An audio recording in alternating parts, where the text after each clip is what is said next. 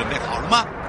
五、四、三、二、一，悠悠 Live Show 现在上拍。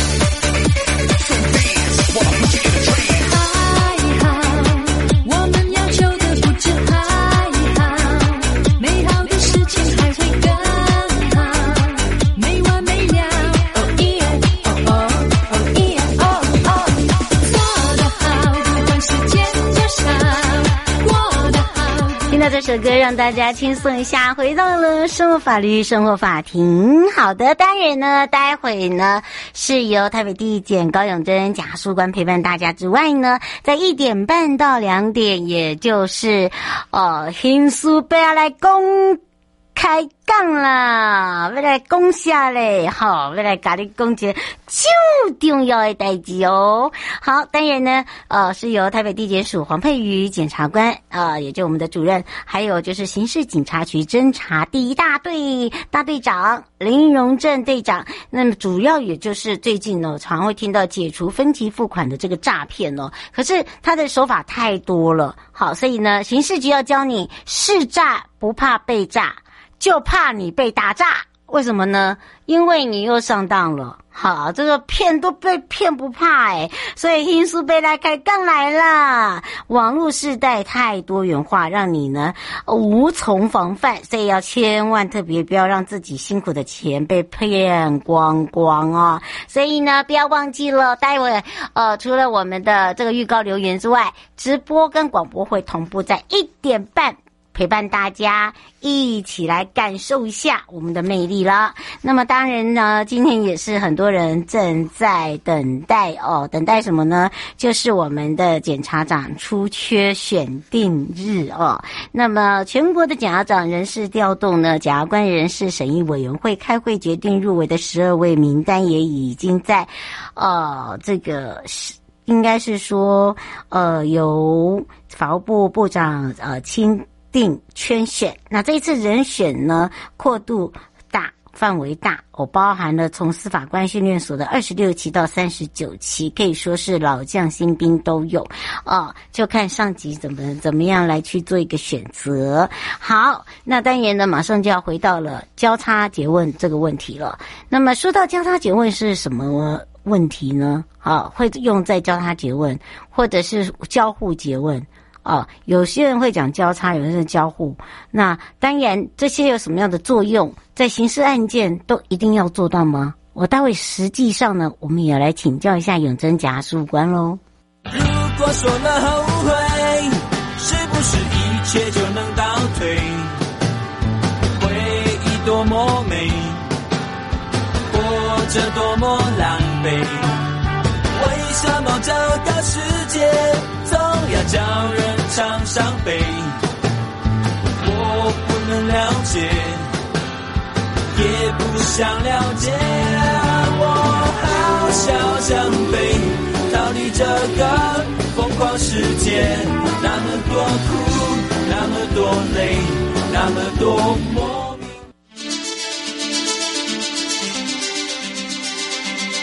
生活法律 Go Go Go，你我生活的好伙伴。我是你的好朋友哦，我是你的好朋友瑶瑶，再度回到了越来 pio FM 零四点一正声广播电台。那么开放零二三七二九二零，让全省各地的好朋友。内地的朋友、收音机旁朋友跟网络上的朋友一同来了解什么是这个交互诘问、交叉诘问。很多人呢会讲到交叉诘问，有人讲交互诘问，到底这有没有不同？那当然，交互诘问有什么样的一个作用？是不是所有的刑事案件都一定要？那今天的实际的案例呢，我们也要来邀请台北地检高永贞检察官的时间，回到我们的现场，跟大家先打个招呼，哈喽。啊哈喽午安，啊，主持人以及各位听众好。是，当然呢，今天我们要来这个聊到这个话题之前呢，我们是其实我们可以用一个这个实际的小案例哦。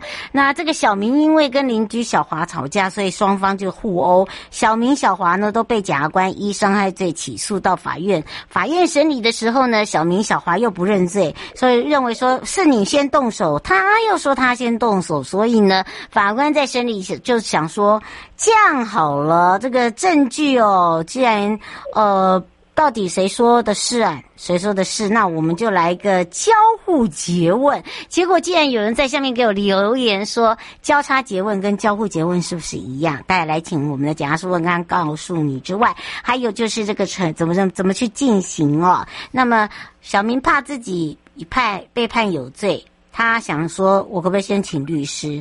那如果说小明没有钱请律师，他可不可以阅览这个卷证？所以这里面都是一系列的哦。好，我们先让这个检察官回答交错呃交叉结问跟交互结结问到底有没有差异点？嗯，对哈，那我们先针对这个问题，其实这只是名词上的差异，对吗？应该指的就是相同的东西啦。那我们通常在讲的时候，我们会讲交互诘问，是因为法律用语我们的规定是是用交互诘问的这个文字。嗯，那其实这两个其实是相同的，不管是交互跟交叉诘问，其实指的都是相同的一个，呃，让证人可以这个由。被告跟这个当事人哈交互来询问的一个程序，就叫做交互诘问。嗯，那主持人今天提到的这个案例呢，确实哦，因为他们两个人都是在呃否认的状况嘛，因为他们就争执说是对方先动手的，所以他们认为自己是没有错的那一方。那这个时候。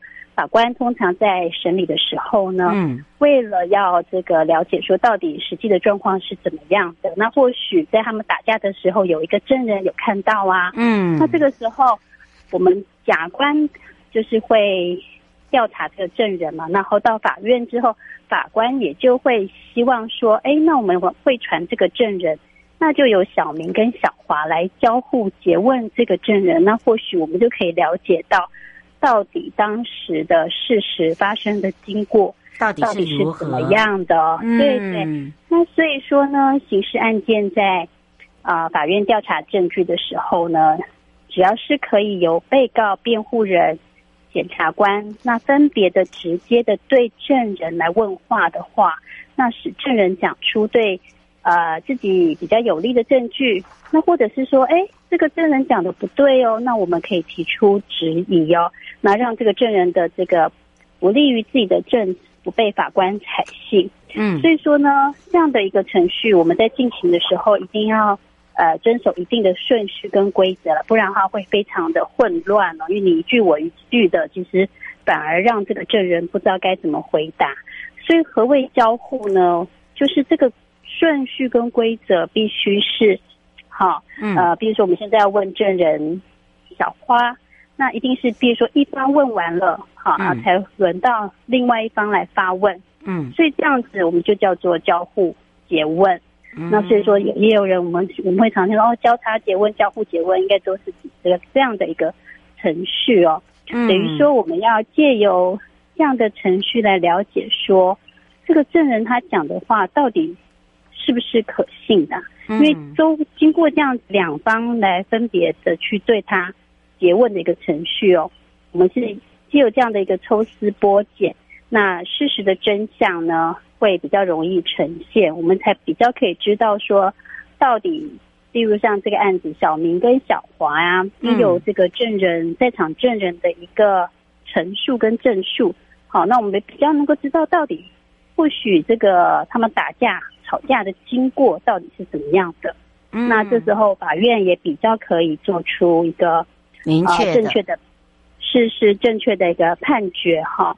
那如果因为因为这样的程序其实会比较冗长哦，因为你想看，如果说呃一个证人要，因为证人有时候不止一个嘛，嗯，然后再加上说，你看他又要被告又要辩护人一交叉的询问，那所以他的程序会比较冗长哦。所以法律也另外规定，如果你是呃，检事审判程序，或是简易程序，的，刑事案件哈，那通常这种东西就是在被告已经坦诚犯罪，对于犯罪事实不争执，那因为他真相很明朗嘛，也很单纯，是，所以这种的一个审理的程序，我们就可以简化了。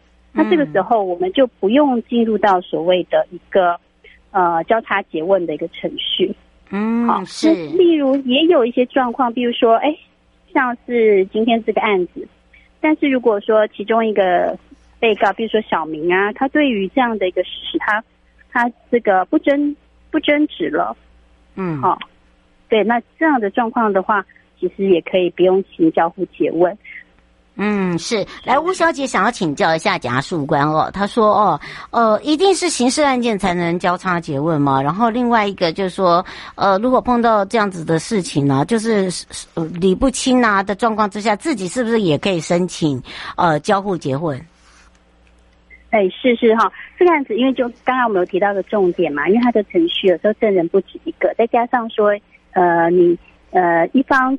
问完之后呢，换另外一方问，所以他的程序是冗长的。所以目前我们是只有在刑事案件，因为我们要厘清真相这个部分，他才会动用到所谓的交互结问的程序。那你说民事是没有这样的一个程序的哦？嗯，对，那这个所以没有办法说，你说你想要申请就可以申请，应该这样讲，对不对？对对，没错。嗯、那当然，如果说你是刑事案件，那你也对。你也呃，你是这个必须要主张说这个你是否认犯罪的哈、嗯，那也有证人要传唤，那这个证人是呃，你觉得他的证词呢是对你有利的，或甚至是说他证词对你不利的，所以你要把它把它扭转过来，嗯，说你认为他的证述是不实的，这时候当然是当然我们其实法官就会预知是行交互詰问的啦，应该也不用当事人来做一个申请。那当然如果说。你想要申请的话，当然你也可以主张你的权利，那法官就会做一个裁示。是哦，不过倒是我们刚刚有讲到哦，就是说既然要交互詰问，对不对？呃，那刚刚有讲到，哎哎，我想要请律师，可是呢，算一算，我不急呢，没有钱啊，这个很重要啊。嗯，哦，那那那该怎么办呢？啊？对呀，啊，对。这个 这个状况就是，其实呃，或许呃，如果你想要请律师又没有钱的话呢，那目前是有所谓的一个呃法律扶助啦。但是法律扶助的话，要要看你有没有那个资格哦。对，对哦、没有错，他必须要是符合原住民中低收入户。嗯，好，因为你没有钱，你必须要提出相关的证据。那法律规定就是你有，你必须是中低收入户才能够主张说你没有钱请律师。嗯，好，那这个状况之下，或许你可以请求法律扶助，那请他来帮你这个呃派任律师哦。那或许是说有有些案件，我们会法院是也是会免费指定公社辩护人的，或是义务律师来帮你辩护。嗯，但是这个也是必须要具有一定的要件哦。所以这个部分的话，其实可以看说关于这个刑事诉讼法的规定哦。如果说，呃，你没有你没有钱请律师，但是你又不具有这个法律辅助的要件，比如说你是中低收入户啊，或者原住民等要件的话，那如果你的案件是。呃，也也有机会可以指定公社辩护人，但必须是你的要你的案件必须是最轻本刑三年以上有期徒刑，嗯，啊，或是高等法院管辖的第一审案件，嗯，那或者是说这个被告的本身还有智能障碍，没有办法做完全陈述案情的状况，哈、嗯，那另外也增设了一个，如果你具有这个原住民身份的话呢，然后这个。你又放开的这些状况，如果你真的没有钱请律师的话，其实呃，因为原则上其实是重罪啦。比如说你重罪，那你又没有没有钱请律师的话，其实法院也应该哦，是应该一定要指定这个公社辩护人来为你辩护。对，他不会放你一个人的了。对对。是对不对？基本上在法庭，因为我们检察检检察不，我们已经呃，应该是说我们检察署已经转到法院了嘛。那现在正在做这样子的一个呃交互结问的时候呢，那如果说你又要请又没有钱请，其实基本上他会去看你的条件，哈，再来去看。那还有一个就是呃。就是你想要去，你你觉得对方讲的不对哈，你想要去影印啊，或者是呃想要跟法院要求说哦，我要刚刚我们在这个呃互相对问的这些哦这个言辞啊，应该他们讲的就就所谓的录影本啊等等啊，或者是这个记录本是可以的吗？嗯。哦，是是，对，那个主持人这个问题就很重要哈，嗯，因为通常我们律师的话，他就呃都就都可以来阅览全卷证，那我们甚至在法院呢也有所谓的这个呃，就是让让律师来阅卷的一个阅卷室权利，嗯，那但是对对对，那但是那就那就像主持人问到的一个重点，那但是如果我没有我没有钱了又没有哎，对好，惨。对，那我我又刚好又不具备刚刚我们提到的这个，不管是法律辅助啊，或者是重案的公设辩护人，啊，我刚刚好都不符合。我我虽然没有钱请律师，但是我又没有中低收入户的资格。嗯，那这个时候呢，那我没有律师，那难道我就不能就没有权利了吗？嗯，对，因为阅卷其实是很重要，一个很重要的权利，嗯。大家不要忘了，这个是权利哦。嗯，是是，所以这个确实哈，就像这个主持人提问的哈，我们在这个民事诉讼法的第三十三条第二项也确实规定了哈，如果你是这个没有辩护人的被告的话呢，其实没有关系，我们在法院审理的时候，我们就向法院来预付一些缴纳一些费用，我们就可以请求交付卷证内的笔录。就都只有笔录了，笔录的影本，嗯、哦，但是当然法院也可以审酌啦，因为毕竟你是一般当事人，你不是律师，所以说如果说，呃，虽然我是被告，我要来拿这个笔录的影本，但是如果说这个笔录的内容是跟这个被被告背诉事实无关的，比如说他这次问的东西是关于，呃。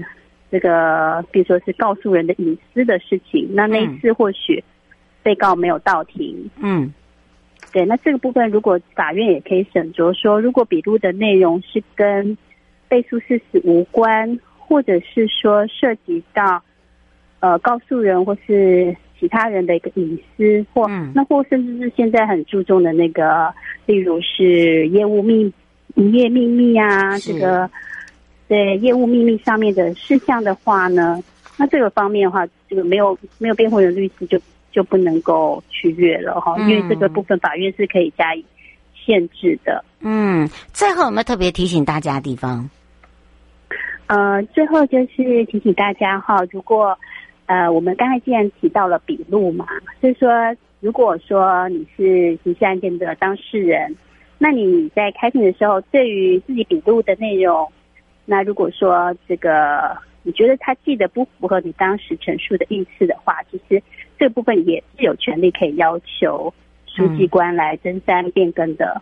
哦，是可以要求。那这部分也最后提醒一下大家。嗯，嗯是，这样非常谢谢台北地检署高永贞检察官哦，陪伴大家，让大家可以更多的了解，也知道哦，这个用词上面有时候我们是呃白话文，但是在行在这个法庭上面。不不，还是一样要按照顺序哈、哦，所以交互诘问哈、哦，你讲的交叉诘问可能是看电视啊，啊、哦、对对，但是其实听得懂，大家听得懂就好，其实就可以。对，所以大家不用太计较。不过刚刚有几个重点，请你一定要把它记好哦。那我们就下次空中见哦，谢谢，嗯，待拜拜。大概一点半，我们就进入台北地检悠悠 Live Show，与您有约。各位亲爱的朋友，离开的时候别忘了您随身携带的物品。台湾台北地方法院检察署关心您。